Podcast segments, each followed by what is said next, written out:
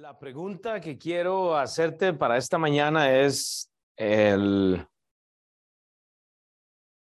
el hecho de considerar por lo menos hasta, hasta dónde hemos llegado nosotros como, como seres humanos, o sea, hasta dónde hemos trazado nosotros como hijos de Dios un límite. Entonces yo quiero que leamos lo que dice la Biblia por dicha no vamos a hablar de, de mí o de Mau o de Alex o de Chava o de eh, Ashley o de Teresa. Hoy vamos a hablar siempre de lo que dice la Biblia, pero el pasaje clave para esta mañana va a ser Juan capítulo 8, del versículo 31 al 38. Y una cosa que voy a mencionar hoy, si usted estuvo en el servicio de la mañana, uh, estuvimos en, en Génesis y yo le doy gracias a Dios que tenemos un pastor que por lo lee la Biblia, ¿verdad? O sea, aún en un montón de nombres, él toma el tiempo para recitarla, ¿verdad? Que, que creo que los nombres en español son más fáciles de pronunciarse que en, que en inglés. Es interesante porque él estaba muy nervioso por mencionar todos los, los nombres y eso, pero en español creo que la pronunciación es mucho más fácil. No sé, qué bueno ser a veces bilingüe o por lo menos medio hablar dos idiomas, ¿verdad? Pero, pero yo quiero que meditemos en cuanto a la verdad, que, que hoy, hoy vamos a hablar de, de la verdad y realmente es por eso que el tema de este mensaje es hasta dónde hemos llegado, porque yo quiero que usted considere hasta dónde ha llegado usted con su comportamiento, con sus palabras, con su estilo de vida, con la forma que, que habla con las personas, etcétera. Pero vea lo que dice Jesús en cuanto a este tema, porque es interesante. Jesús dice en Juan 8, 31, 38, Jesús dijo, no, dijo entonces Jesús a los judíos que habían creído en él, si vosotros permanecereis en mi palabra, seréis verdaderamente, verdaderamente mis discípulos y conoceréis la verdad y la verdad os hará libre. Le respondieron, linaje de Abraham somos y jamás hemos sido esclavos de nadie. ¿Cómo dices tú, seréis libres? Seréis. Jesús le respondió, de cierto, de cierto os digo que todo aquel que hace pecado, esclavo del pecado es, y el esclavo no queda en la casa para siempre, el hijo sí queda para siempre. Me llamó la atención que predicaba el hermano el otro día, eh, Dios tiene hijos y no nietos. Y a mí se me quedó grabado eso tremendamente, porque yo sé eso toda la vida pero nunca me lo habían puesto tan, tan bonito y tan fácil. Yo digo, es que yo soy hijo de Dios. Si soy hijo de Dios, no soy religioso, soy hijo de Dios. Eh, o sea, lo tengo todo en él, ¿verdad? Pero dice la Biblia entonces, ¿en cuál versículo quedé yo? En el 35 y es en el 36. Así que el Hijo, eh, si, el Hijo libertare, seréis verdaderamente libres. Sé que sois descendientes de Abraham, pero procuráis matarme, dice Jesús, porque mi palabra no haya cabida en vosotros yo hablo lo que he visto cerca del Padre y vosotros hacéis lo que habéis oído cerca de vuestro Padre. En contexto, tenemos que entender simplemente que lo que estamos leyendo, Jesús lo está diciendo en una dispensación o tiempo que tal vez no nos corresponde a nosotros. Entonces uno tiene que saber que toda la Biblia es inspirada, nos ayuda, nos instruye, pero Jesús está hablando a unos judíos. Ahora, de acá vamos a poder sacar mucho porque nos ayuda. El punto principal de la enseñanza es el hecho de que muchas personas profesan ser discípulos. Vea el contexto. Dijo entonces Jesús a los judíos que habían creído. Habían unos discípulos, habían unos convertidos, unos discípulos, pero hay otros discípulos que confiesan creer en Dios, en Jesús, pero no son discípulos verdaderos. Son discípulos, hermanos, eh, ¿me entiende? Ya, ya alguien que ha creído Jesús puede ser considerado un discípulo. El punto es que no es un verdadero discípulo y eso es lo que yo quiero hablar esta mañana. Pero lo que deseo que, que, veamos para hoy, hermanos, es que hay características diferentes cuando nosotros somos hijos de Dios. Y, y, y, ese es el reto. Jesús está debatiendo por la verdad que fue dada de parte de su Padre. Y déjeme decirle que nosotros tenemos una verdad o sea, tenemos una verdad que ya ha sido inspirada y lo que Juan nos está eh, enseñando acá es que realmente en una iglesia en un rebaño con un montón de personas, van a haber unos que son discípulos de Dios, que no comprometen absolutamente nada, pero van a haber otros que definitivamente se acomodan y se amoldan, digamos, de acuerdo a cómo se sienten. Y hoy le vamos a poner la bola a ustedes porque vamos a estudiar historia. Me, me voy a meter en un problema porque yo debería siempre enseñar esto en un montón de semanas, pero lo voy a hacer tan sencillo que si usted solo toma unas notitas, usted va a poder entender todo el corazón de este mensaje. Oremos. Padre Dios, gracias por Jesús. Padre, gracias por lo que tenemos en, en Jesús, Señor, el, el ejemplo. Padre, gracias por la eh, equidad, por, la, por el balance, Padre, por el ejemplo que, que, podemos aprender de Él, Señor, y que esta mañana realmente Padre, pues hagamos retados, Señor, tal vez no con la presentación mía, porque obviamente no es posiblemente la mejor, pero Padre, que, que salgamos retados realmente con la persona de Jesús, Señor. Y yo siempre lo he dicho, Padre, si el trabajo y la obra de, de, de Cristo, Padre, no nos ha impresionado al punto de hacer cambios, pues yo creo que no hay nada más, Señor. O sea, no va a ser el púlpito hoy, no va a ser mis palabras o las palabras del, de la persona que enseña el otro domingo, no, no va a ser nada, Señor, que, que tú nos ayudes realmente a someternos, Padre, a lo que dice la Biblia. Amén. Entonces, vea, vamos a hacer lo siguiente. Empecemos solo para masticar este pasaje en Juan 8:31, porque usted tiene que entender que en la Biblia tenemos una estrategia, así le vamos a llamar a ese versículo. Cuando nosotros entendemos una estrategia, y cuando hablo de estrategia, cuando entendemos el manual bíblico, usted va a entender que Jesús es siempre intencional. No es lo que nos han enseñado ahí como un santo que va caminando y la gente se le cae atrás y es, no, no, Jesús es, siempre intencional, dice la Biblia. Dijo entonces Jesús, intencional, él, él, él aprovecha una oportunidad para decir, no, un momento, yo creo en la verdad absoluta. Yo, creo en lo que dijo mi padre. E, esa es la verdad absoluta. Nunca cambia, no varía. Siempre se mantiene. Y él lo dice a los judíos que habían creído en él. Entonces, número uno, Jesús no solo es intencional, pero Jesús sabe que hay discípulos. Hay gente hoy sentada en esta clase que son discípulos verdaderos y hay personas que son discípulos. Yo estoy seguro que hay gente hoy sentada en nuestra iglesia, y digo en toda la, la, iglesia, gente que realmente ama a Dios, pero no son discípulos. Quieren ir al cielo, pero no van a ir al cielo porque no han entendido el Evangelio. Y, ahí es donde tengo un problema. No puedo venir un domingo a, a, bajar un mensaje del Internet y tratar de que nadie se enoje, hermanos. Tenemos que masticar la Biblia, ser intencionales y entender que hay discípulos verdaderos y hay discípulos que no son discípulos. Hermanos, y eso es lo que aprendemos de Jesús, que Él nos da una estrategia. Él dice, si vosotros permaneceréis en mi palabra, Jesús no, no negocia. Y, y, yo sé que ahí puede ser una, una eh, puede haber un problema en cómo yo lo escribí, porque usted puede decir negocia, pero no, es que cuando usted negocia, usted, usted, pues, usted está negociando, ya abrió la puerta. Jesús no negocia. Y yo no sé si esa palabra es cierta o no. En mi opinión, yo, yo la puse. Jesús no negocia. Él, él no es como los vendedores estos abrumantes, ¿verdad? Que yo conozco por ahí, que quieren venderle a todo el mundo algo. Entonces, Jesús no es como esos. Él no negocia. Él, él cierra la puerta porque Él es intencional con los discípulos verdaderos pero Jesús también establece una marca porque él dice, seréis, seréis, y, oiga, seréis depende de usted, Alejandro.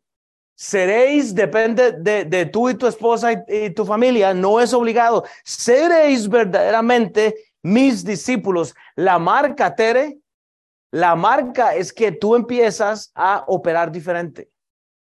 El discípulo o el que cree simplemente va por la vida y es otro mensaje bueno. Wow, ¿viste lo que predicó el pastor? Buenísimo. ¿Viste lo que dice la Biblia ahí? Genial, pero se va. No hay el verdaderamente, hermanos, no hay. Mi testimonio personal, hasta dónde llegué yo con mi vida. Hasta lo más bajo de las drogas, andar armas, llegué hasta pensar en lastimar a una señora de 65 años cuando estaba en la ciudad de San José, en Costa Rica, porque no tenía más dinero para buscar drogas y pensé en dañar a una mujer de por lo menos 65 años para quitar sus posesiones porque necesitaba drogas. ¿Hasta dónde hemos llegado? ¿Hasta dónde hemos llegado? Esa es la pregunta. El hasta dónde vamos a llegar con la forma que vivimos cuando la verdad, hermanos, cuando la verdad está en nosotros, nunca cambia. Y si hay algo que la Biblia ha cambiado, eh, que, la Biblia ha hecho, es que no ha cambiado, hermanos. Ahora, los hombres la quieren cambiar. La gente, quiere eliminar el contenido, quiere eliminar veracidad, quiere añadir a la escritura porque no es suficiente, porque no se entiende, porque tal vez no, no sé, buscamos algo. La verdad, la verdad absoluta es, es interesante. A mí me, me llama la atención cuando usted ve un juicio en televisión. A mí me fascinan las noticias fuera de los deportes. O sea, Alex lo dijo el otro día, es que Willy le fascinan los deportes y todo. Se le olvidó las noticias. A mí me fascinan también las noticias porque pues, uno hace negocios y, la ciudad se mueve. Yo quiero ver qué hay que yo puedo hacer para proveer para mi hogar. Es, yo tengo que estar informado, así soy yo. No de estudios, porque no me gusta estudiar, bueno, excepto la Biblia. Pero es interesante que cuando usted ve un caso en un juicio y usted empieza a ver cómo la verdad se diluye, se diluye, se diluye hasta que la verdad se torna en un imputado que es culpable. Porque cuando la verdad no es absoluta, cambia. Y por eso ocupamos, hermanos, una estrategia, es ser intencionales, identificar, Katia no es discípula, debería yo de pasar tiempo con ella. Eso es lo que hace un discípulo, identificar la, la audiencia. Pero sabe que yo, yo me siento a veces solo. Pero yo creo que como, como clase en español podemos hacer aún más. Y ahora, vea, gloria a Dios por cada uno de ustedes. Yo, o sea, estamos contentos. Yo sé que todos estamos en diferentes niveles, digamos, o en diferentes estados de vida. Hay gente que comparte con facilidad tal vez el Evangelio, hay gente que no. Pero es por eso que necesitamos unos con otros estar juntos, hermanos. E, e, es la cultura lo que está cambiando. Hoy en día hay dos tendencias y es basadas en simplemente en lo que es eh, eh, correcto, digamos, que yo diría, en lo que es políticamente correcto. Ok, esa es la, la, la división natural que hay hoy en día, los políticos correctos, ¿verdad? Estas son las personas que están de acuerdo políticamente para no lastimar. Y está las personas que están comprometidos con la verdad absoluta. Cuando usted no negocia lo moral, cuando usted no, no, no negocia sus valores, cuando usted no está negociando lo que dice la Biblia y usted no es políticamente correcto. ¿Me explico? Y, y, es simplemente usted dice blanco es blanco y negro es negro. No hay gris para mis hijos. No hay, no hay un asunto, hermanos. Pero hemos llegado al punto de sacrificar valores, sexualidad, costumbres, Estamos eh, eh, literalmente eh, capacitando a nuestros hijos a ser políticamente correctos. Y es una tristeza, da asco, da asco. Da asco que hay hijos de Dios, hermanos, que no estamos dando valor a lo que dice la Biblia. Pero Mateo 24, 37 dice, más como en los días de Noé, Así será la venida del Hijo del Hombre. Más como en los días de Noé. Usted solo tiene que ir a leer Génesis, ahí puse la referencia 6, lea todo el capítulo 6, lea el contexto, hermanos. Lo que estaba ocurriendo allá está ocurriendo acá y revolución, o diga, aún más todavía. Eh, eh, o sea, hay un problema ético, moral, hay, hay, hay un asunto en donde estamos diluyendo la verdad absoluta ¿Hasta dónde ha llegado usted, Ociel, el día de hoy? ¿Queremos estar con la verdad absoluta, que no cambia, que no varía? ¿O queremos volvernos políticamente correctos? No, es que no voy a lastimar a este sector de la población. es que no voy a decir eso, porque si digo eso, es absolutamente correcto, pero voy a lastimar a unos. Entonces me voy a hacer políticamente correcto para no lastimarlos y decir que eso está bien. O sos hombre o sos mujer. No es como te sientes hoy. Pregunto. Vea lo que dice Génesis 6. Eso no está en el PowerPoint, pero yo, quiero que mejor para que leamos el, el corazón de Dios en cuanto a los días de Noé, porque ¿sabe qué es lo que pasa? Dios se está cansando de los, de los políticos correctos o de las de la gente que no quiere estar realmente con esta verdad absoluta, pero, pero vea el, el desenlace, hermanos. Génesis 6, 5 y 8. Y leamos el contexto desde el versículo tal vez 3. Y dijo Jehová, no contenderá mi espíritu con el hombre para siempre, porque ciertamente él es carne, mas serán sus días 120 años. Gerardo, ¿qué, fue lo que hiciste el otro día? Aquí es. Había gigantes en la tierra, versículo 4, en aquellos días y también después que se llegaron los hijos de Dios a las hijas de los hombres, pecado, lascivia, eh, algo que no era necesario, no era eh, permitido, y les engendran hijos. Dice, estos fueron los valientes que desde la antigüedad fueron varones de, renombre, etcétera. Y vio Jehová que la maldad de los hombres era mucha en la tierra y que todo designo de los pensamientos del corazón de ellos era continuo solamente el mal. Y se arrepintió Jehová de haber hecho, de, de haber hecho al hombre en la tierra y le dolió en su corazón.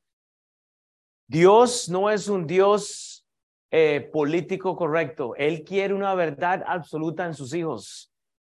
Pero hemos perdido todo lo que es verdadero, lo hemos convertido solamente en algo que no representa a Cristo, porque lo que queremos, ¿sabe qué es? No, literalmente no queremos ofender absolutamente a nadie. Vea, vea, el punto es esto. Cuando el silencio toma parte de nuestro vocabulario, cuando usted no tiene la estrategia para decir lo que está mal y lo que está bien, ¿sabe qué es lo que pasa? Nos hacemos partícipes. Usted le enseña a sus hijos. Hay algo que dijo el pastor Sam hoy que fue buenísimo, pero estaba eh, y mencionó de, de llorar por, por las cosas que, que tienen sentido. Exactamente, o sea, y, y hoy vemos padres no dando el ejemplo a sus hijos de estar arrodillado por la desgracia que vemos en el mundo. Yo, parte de mi, de mi tiempo en la mañana, yo leo las noticias y les explico a mis hijas la inmoralidad para que ellas, yo, yo soy llamado a ser el primer instructor. Y yo les explico de política, de deportes, gloria a Dios, eh, les gustan a ellas los deportes, se sientan conmigo y hacemos, pero yo quiero ser el primer instructor porque es necesario, pero usted tiene la obligación de ser el primer instructor de su familia. No seamos políticos correctos, que ese es el problema más grande. Yo quiero, hermanos, que al salir de hoy entendamos que, que, hay algo que podemos hacer, hermanos. Y como digo, hoy vamos a hablar de tres temas tal vez muy por encima, pero si usted se enfoca y toma un par de, de notas, usted entiende toda la historia. Empecemos con la primera etapa, tal vez que nos acerca más a lo que es moderno, pero hablo de la época del renacimiento. Usted dice, ay, yo alguna vez escuché eso. Bueno, hablemos un poco de esto. Vea, tome un par de notas. Los que han escuchado de esto pueden tener una opinión porque dejé mucho de lado, pero exactamente reconozco la audiencia y yo quiero que usted nada más tome unos, unas notitas para que usted resuma 500 años por lo menos de historia pero van a ser provechosos porque es necesario. La historia detrás de lo que estoy hablando en el año 1517, nada más escriba, 1517, comienza lo que se conoce como el periodo de la reforma.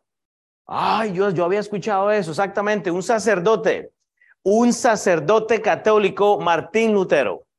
Este hombre está expuesto a la audiencia que están escuchando la palabra de Dios, pero solo para dar un un contexto, digamos, breve, hay feligreses, hay gente que está asistiendo a la iglesia, la gente llega, oiga, ¿qué es lo que sucede en aquellos días? Vea el resumen de, de todo. La gente dependía del decidor, de esa palabra que yo me inventé hace años. Había un decidor, una persona que se paraba, abría los papiros, los, los textos, el receptos el recibidos y la leía. En aquel tiempo de la reforma había dependencia de este sacerdote o de esta persona que procuraba dar el mensaje. Era algo, ¿verdad? O sea, un respeto, o sea, un tiempo bello. Mas, sin embargo, ¿sabe qué es lo que pasa? Toda esta gente, como dependía tanto de eso, había bastante, eh, eh, ellos literalmente consideraban mucho el esfuerzo que se hacía por hacer eso, pero no estaban aprendiendo. O sea, ¿me entiendes? O sea, ellos escuchaban, pero no estaban leyendo, no había algo, o sea, había mucha fe, se valoraba mucho, la consistencia era bastante grande porque cada vez que el decidor, el, sacerdote, el pastor, el cura, o llámelo como usted quiera, hablaba, ellos tenían que estar escuchando. No había impresión bíblica. No había, como nosotros tenemos ahora, Biblias, eh, ¿me entiende? No había nada de eso. La verdad bíblica no se comprometía. Mas, sin embargo, ¿qué es lo que sucede, hermanos? Este hombre, Martín Lutero, ¿sabe qué decide él? Ir e indagar por él mismo qué es lo que se está leyendo desde la, el púlpito o lo que hubiera o lo que existiera en ese momento. ¿Sabe qué decía él? Cambiar la diferencia. Vea lo que dice en el libro de Colosenses 2.8.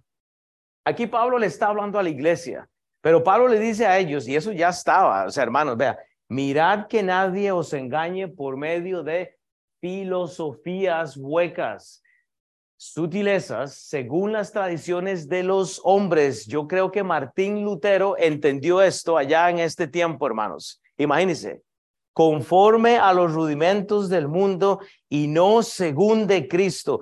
¿Hasta dónde hemos llegado, clase en español? ¿Hasta dónde hemos llegado? Diría la, este, la, la, próxima, vea cómo se veía este monje, este sacerdote, hermanos. Ahí busqué una foto, más o menos así se veía. Pero ¿sabe qué hace él, hermanos?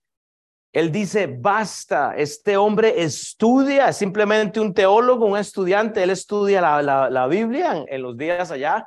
La Iglesia Católica era su denominación, él, él nace con Calvino también y ahora hablamos de eso un poco, pero ¿sabe qué es lo que hace él? Él se va a los estudios. Y vea, acabo de decir la Iglesia Católica, no estoy dividiendo, esto es parte de la historia, usted debería saberlo, pero esto ocurre, lo que sucede es que él literalmente va, accesa a la escritura y se da cuenta que están torciendo lo que la Biblia dice. Él elabora una tesis de 95.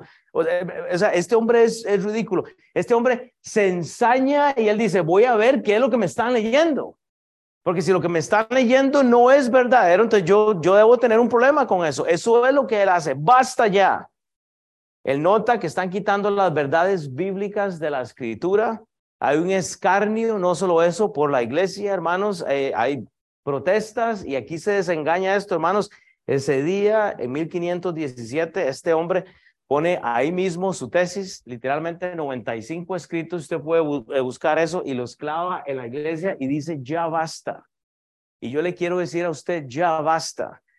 Ya basta, hermanos, cuando en cualquier iglesia, cuando cualquier hijo de Dios que se considere hijo de Dios, le, le, le dice usted que hay puntos grises. Mujeres son mujeres, hombres son hombres.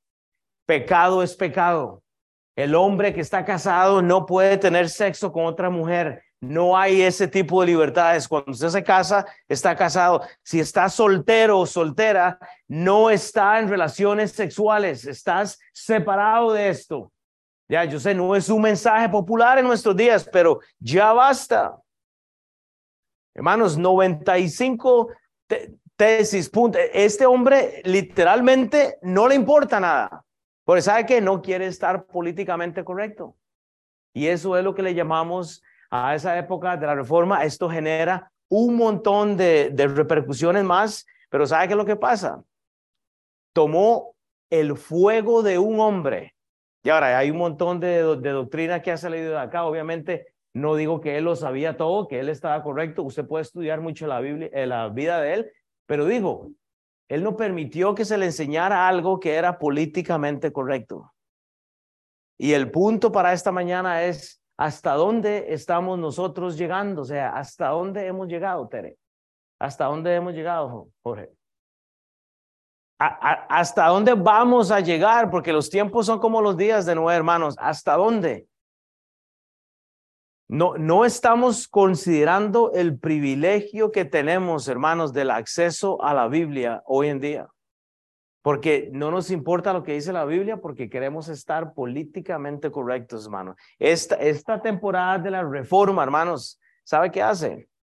Genera la época de, de la revolución industrial. Así, voy a hacer un gran paso hasta el otro lado. La época de la revolución, ok, ¿qué es eso, pastor? Cuando todo el mundo tiene una opinión y cuando todos los inventos empiezan a salir y ahora eh, como una reforma, entonces ahora, genial, ahora todo el mundo tiene una opinión, grandes inventos. Ahora no es lo que la verdad absoluta dicta, ahora es lo que mi verdad dice.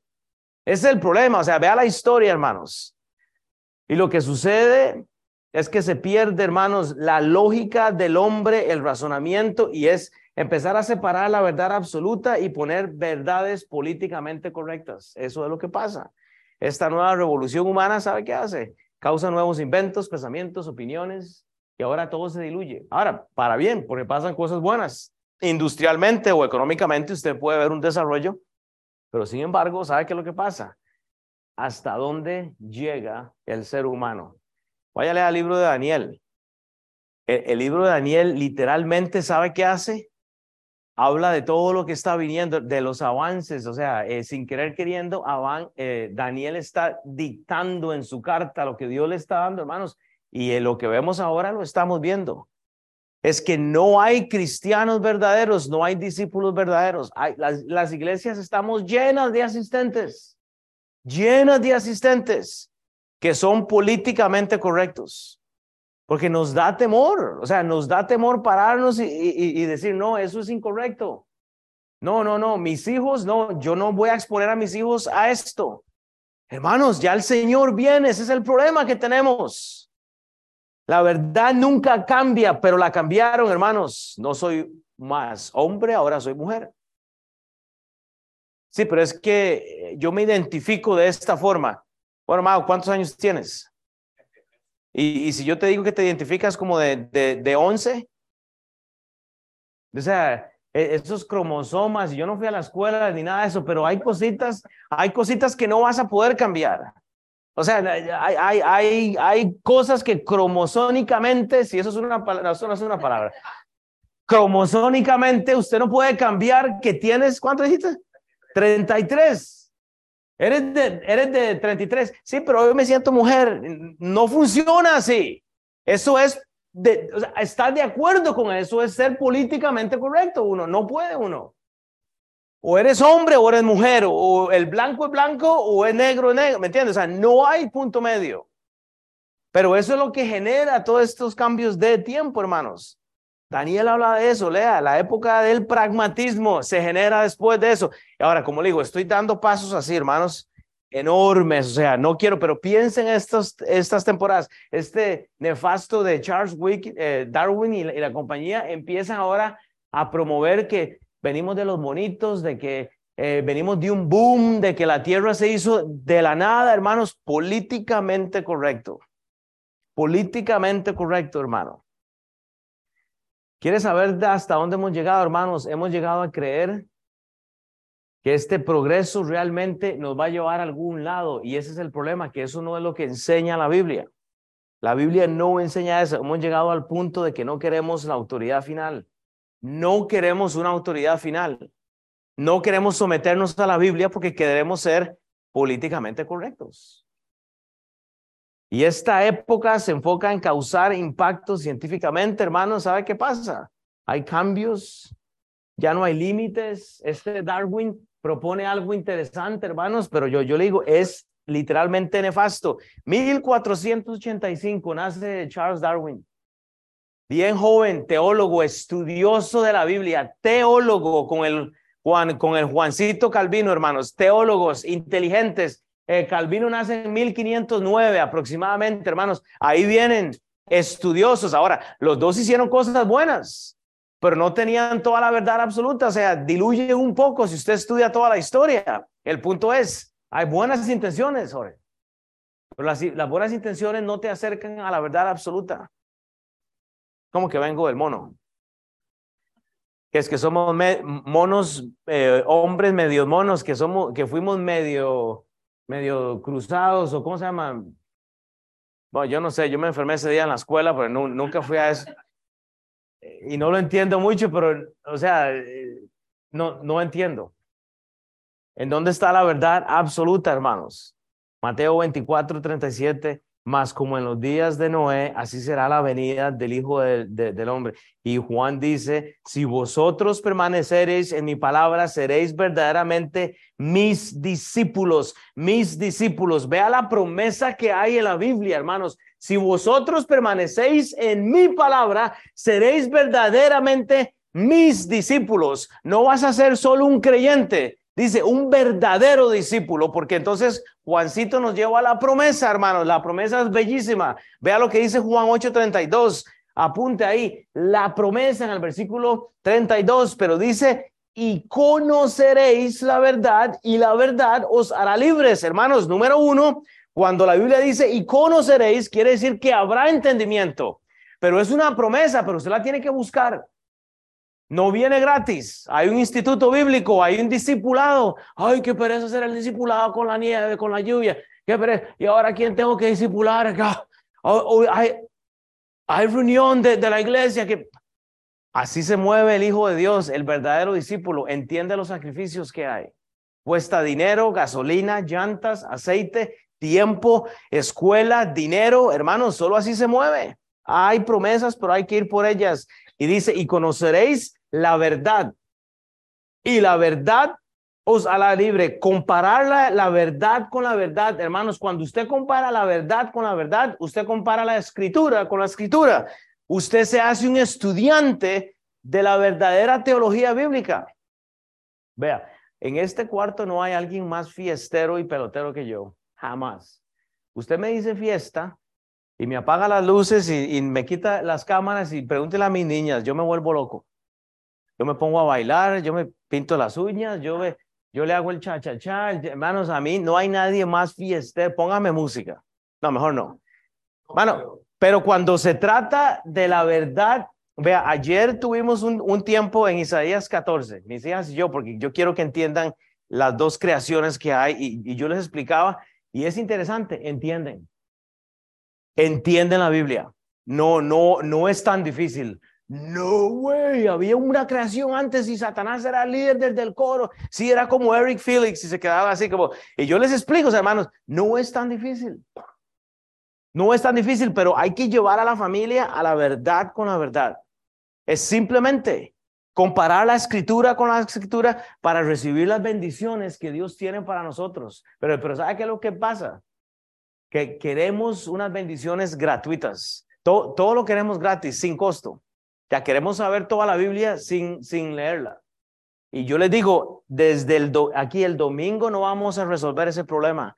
Usted va a tener que sacar tiempo para ir a comparar la escritura con la escritura, hermanos. Esa es la promesa.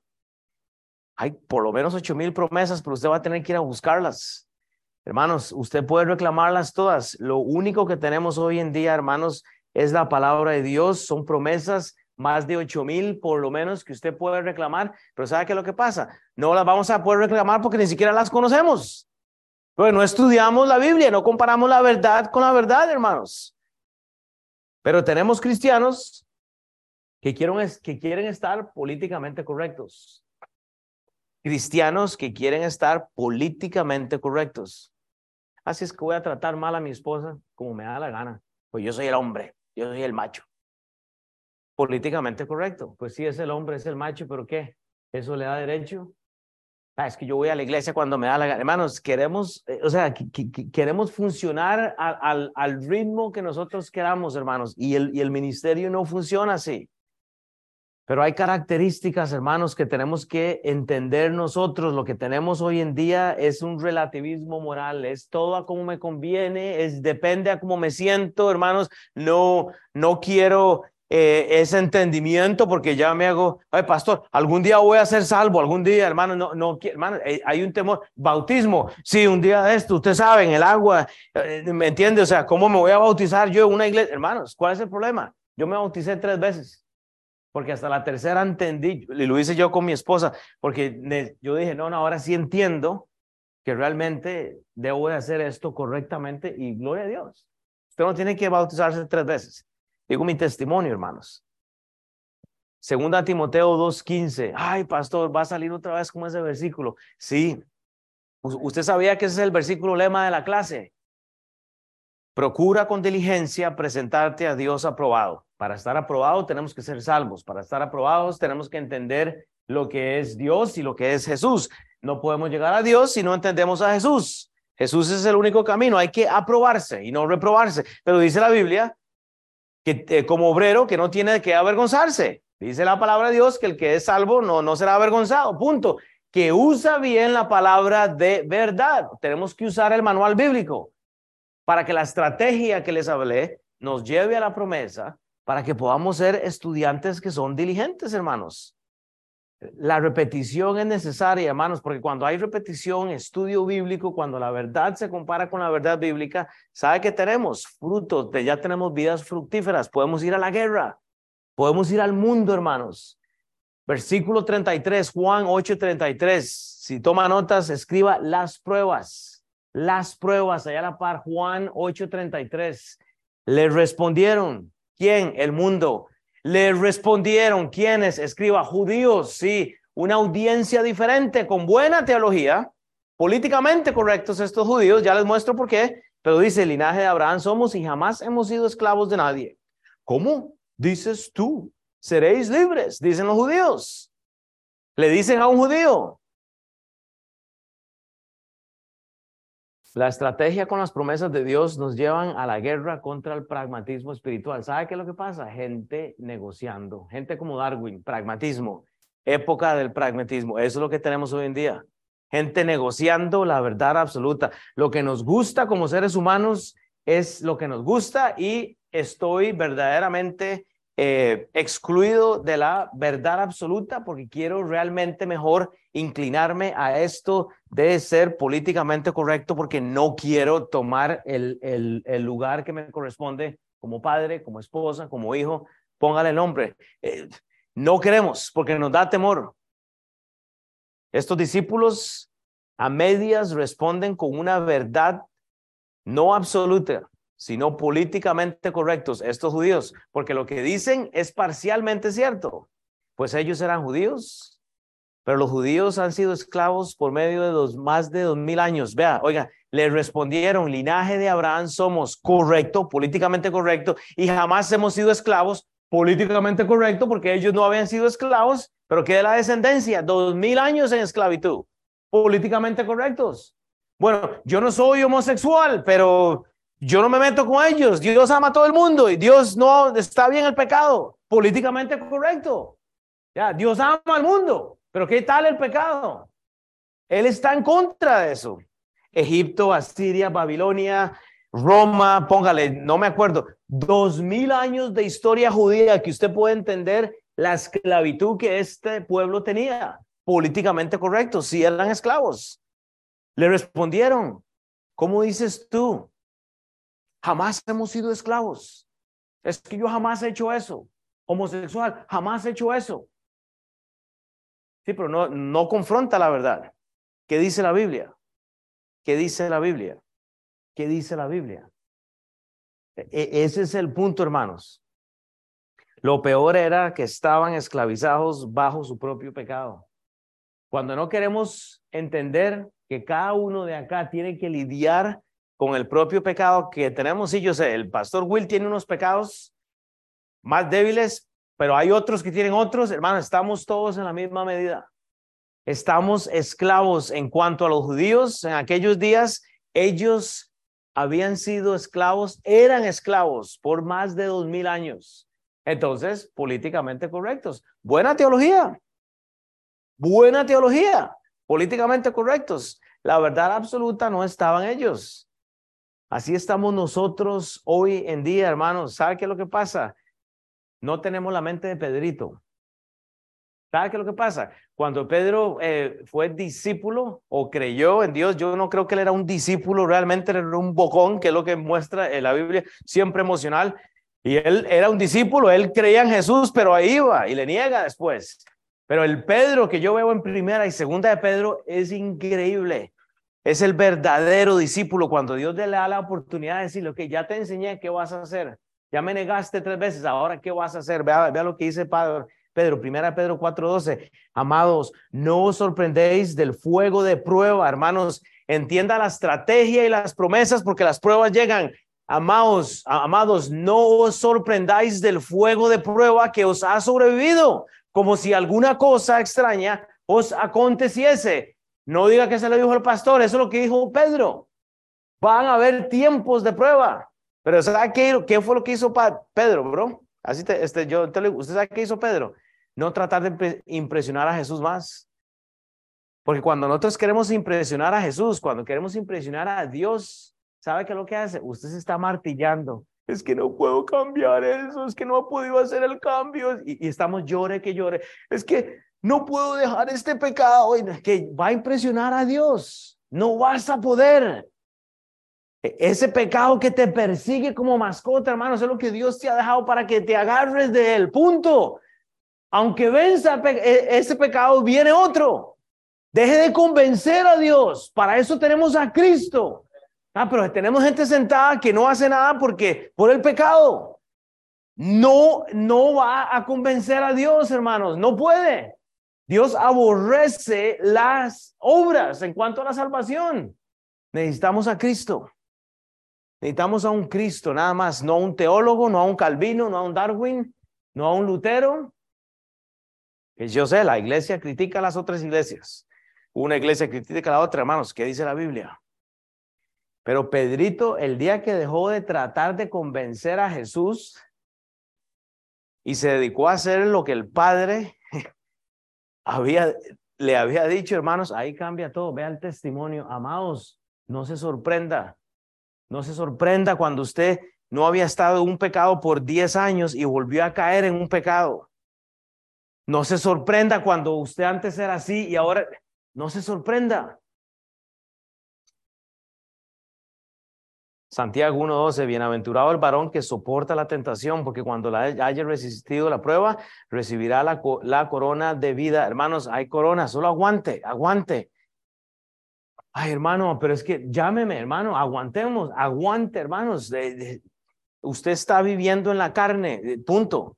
No trate de impresionar al, al, Señor. Juan 8, 34 37 para ir terminando. Y dice la, la verdad, verdad, la verdadera verdad absoluta. Si está tomando notas del versículo 34 al 37, la verdadera verdad absoluta. Dice Jesús le respondió, de cierto, de cierto digo, que todo aquel que hace esclavo es del pecado y el esclavo no queda en la casa para siempre, el hijo sí queda para siempre, porque no somos nietos, somos hijos, dijo alguien por ahí. Así que si el hijo os libertare, seréis verdaderamente libros. ¿Cuál es el hijo? Jesús. Sé que sois descendientes de Abraham, les dice Jesús. Su teología está bien, pero están políticamente incorrectos pero procuráis matarme, porque mi palabra no haya cabida en vosotros, hermanos. Cuando la Biblia no entra en su corazón, no hay palabra de pastor, de predicador, de profeta, de, nada, hermanos. No hay librito de los tres pasos para salir del pecado, hermanos. Si Jesús no puede convencerle, eh, ¿me entiende? Yo no puedo, menos yo voy a poder. Lo que tenemos acá en estos judíos es que pretendían estar políticamente correctos. Se toparon con Jesús que nunca se doblegó, hermanos. Pretender el ser religioso no nos hace como Jesús. Pretender asistir a la iglesia y decirle amén al mensaje, eso es todo eso se puede falsificar. Todo eso se falsifica. El verdadero discípulo hace el trabajo. Pecador o no pecador. Pastor, porque usted no sabe lo que estoy luchando yo. Es que mire, tengo problemas de, de esto, del otro. Pero pregúnteme a mí, hombre, hable con mi esposa. Yo estoy peor que usted. Eh, estoy peor que usted. Estoy peor. Yo vivo en esta bendita carne y la tengo que crucificar todos los días. Porque me pasa sangre por todo lado, igual que usted. O sea, punto. Por eso necesitamos la iglesia. Por eso me recuerdo en la época de la reforma, la gente se reunía porque no había Biblia, había una necesidad, una desesperación para escuchar. Ahora, ahora como ponemos un mensaje en el YouTube y nos sale cualquier bombeta y le, y le decimos amén a cualquier mensaje y ni siquiera lo estamos entendiendo porque lo, lo puso a llorar o, ponemos la cancioncita de, de la, Jesús Adrián Romero y todos, y no entendemos. Estamos políticamente correctos. Usted no va a impresionar a Dios, hermanos. aprendamos a comparar simplemente la escritura con la escritura. Romanos 4, 1, 5. Ahí está la absoluta verdad que les dije, eh, les da Jesús. a estos, porque Pablo hace con lo mismo, o sea, Pablo hace lo mismo con una diferente audiencia, pero vea lo que hace Pablo a estos mismos judíos y gentiles y cristianos. ¿Qué pues diremos? No, ¿qué pues? Diremos que halló Abraham, nuestro padre, según la carne, dice, porque si Abraham fue justificado por las obras, tiene de qué gloriarse, pero no para con Dios, porque, ¿qué dice la escritura? Dice Pablo, creyó Abraham a Dios y le fue contada por justicia, pero el que obra, el que cree que haciendo cosas se gana el cielo, el que obra, no se le cuenta el salario como gracia, sino como deuda. Hermanos, la salvación es gratuita. Usted no tiene que hacer nada. Cuando usted está obrando y sirviendo como Jesús para ganarse el cielo, usted está siendo condenado. No convenza a Dios que usted es una buena persona. No va a poder. Cristo lo hizo. Cristo fue. Él lo hizo. O sea que los retos teológicos que tenía Pablo eran políticamente correctos como los que tenía Jesús. Pero si usted ve la respuesta de Cristo, Cristo le dice lo mismo en otras palabras. Pablo les presenta una armonía. Vea, es como decir el Antiguo Testamento aquí y el Nuevo Testamento. Es por eso que tenemos que aprender de la hermenéutica, que decía Alex el otro día. Y, eh, Instituto Bíblico, discipulado, usted tiene que tomar esos pasos, hacer armónicos con lo que dice la Biblia. Pero Pablo les da la tesis entre Abraham y David es recordarles simplemente que la justificación de, Abraham, uno que fue circuncidado y otro que no fue circuncidado, ellos, los judíos, estaban políticamente correctos. O sea, si Abraham fue justificado por las obras que hizo, entonces podría jactarse. No, porque la Biblia dice en Efesios 2.9, no por obras para que nadie se gloríe. Usted no va a poder justificarse con sus obras delante de Dios. En contexto, en Juan, eso era lo que estos judíos querían y era justificarse. Es que no somos esclavos. No, sí lo eran. Lo más triste en nuestros días es que estamos viviendo y tratando de impresionar a Dios. Pero el que obra no se le cuenta el salario como gracia, sino como deuda. Ay, pero pastor, es que en Santiago 21 eh, la Biblia dice que, que las obras son importantes. No, bueno, es diferente, hermanos. ¿Sabe qué fue? Que Abraham tuvo fe. Esa fue la obra de, eh, de la fe de Abraham, fue una fe, fue una obra de fe. Y eso fue lo que le justificó, no fue un trabajo. Y esa es la gran diferencia. Porque por gracia sois salvos por medio de la fe.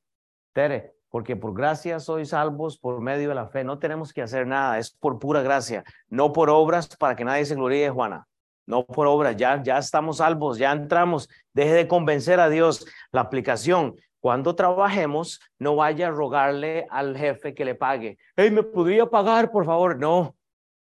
Usted trabaja y recibe. Esa es una obra verdadera. Usted trabaja y recibe. La salvación, usted no hace nada y recibe.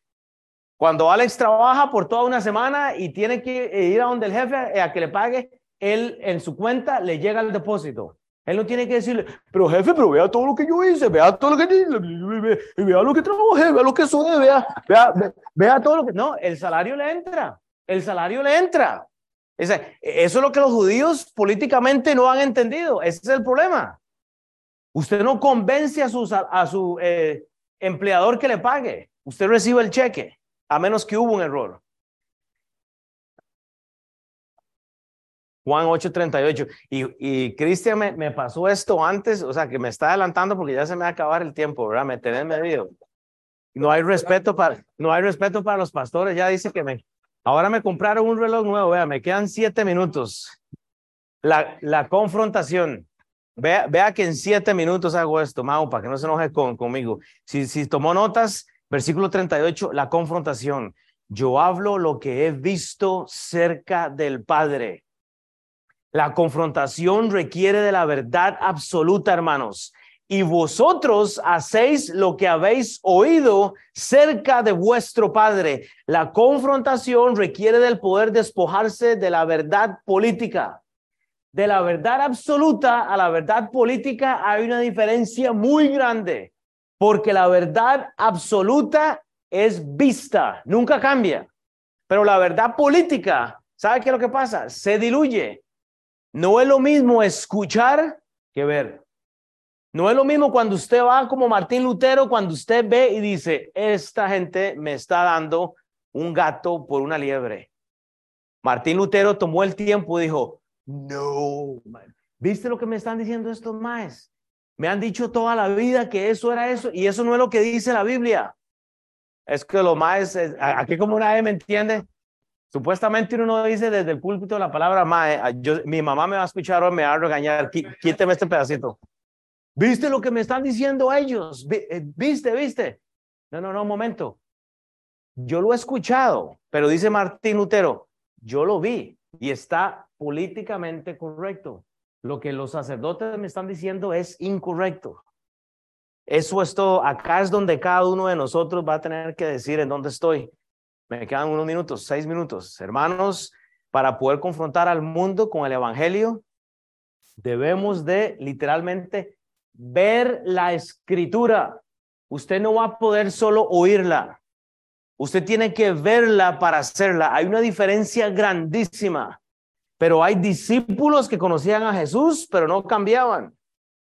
Lo conocían, pero había discípulos verdaderos como Pedro, que él pasó de ser un creyente a ser un hacedor de la palabra. ¿Qué es la diferencia, hermanos? ¿Hasta dónde hemos llegado, Gerardo? Ale, ¿hasta dónde has llegado? Esa es la pregunta. Ashley, ¿hasta dónde ha llegado? Donnie, ¿hasta dónde ha llegado? Mao. Neilín, ¿hasta dónde ha llegado? Juana. ¿Hasta dónde hemos llegado? Juan, Chava, María, Will, Ociel. Digo, ¿hasta dónde hemos llegado? O sea, esa es la pregunta. ¿Vamos a ser oidores? No, hermanos, vayamos con nuestros propios ojos para poder hacer lo que la Biblia dice. La estrategia y las promesas nos preparan para las pruebas con una verdadera, valga la redundancia, verdad absoluta para la confrontación. Eso fue lo que aprendimos hoy, hermanos. ¿Sabe qué es lo que necesita usted? Escoger cuál lado va a estar. Usted va a tener que decir hoy, ¿sabe qué, pastor? Y a mí me gusta estar políticamente correcto. Y yo creo que debo tomar un paso más serio. Hermanos, usted tiene toda una iglesia. Esta iglesia es nuestra y hablamos el mismo idioma. Hay estudios de mujeres, hay estudios de hombres, hay reuniones, hay gente invirtiendo en sus hijos, hay gente con el discipulado, hay gente en el instituto bíblico, se está traduciendo el instituto bíblico, hermanos. Es, o sea, la hemos puesto tan fácil, pero le va a tocar a usted tomar esa decisión. ¿Sabe qué es lo que pasa? Eh, Dios va a venir un día de estos, punto. Y en aquel día usted va a tener que darle cuentas a Él, porque está establecido para todos que mueran una sola vez y después de esto habrá un juicio. Y usted no quiere estar mal delante de Dios, pero hay una esperanza. Entonces yo quiero que inclinemos el rostro yo voy a poner el, el pandereta que me salga en, en YouTube. Ahí se escucha un anuncio, sorry, pero yo quiero, como terminé antes, yo no quiero que nadie esté viendo, pero yo quiero que usted vaya al Señor. Esto fue lo que usted aprendió hoy. Ocupamos estrategia, las promesas de, de Dios, una preparación para las pruebas, para la verdad absoluta y, y poder ir a confrontar al mundo, hermanos. Pero yo, yo quiero que usted cierre los ojos igual y que oremos para que Dios nos ayude. Mujeres, a las 12 y 10 hay que ir a recoger a sus niños. Vayan y recogen a sus niños a las 12 y 10. Pero yo, yo quiero que saquemos un momento, que saquemos un momento para orar, orar y eh, alguien va a pasar a cerrar este mensaje. Y yo quiero que oremos, hermanos, que oremos para que usted le diga a Dios, ¿Cuál es, cuál es el área? que es, ¿Cuál es el área que usted tiene que someterle? Ahí me salió una muchachita cantando ya. Ore, ore y pídale a Dios que le revele cuál es el área.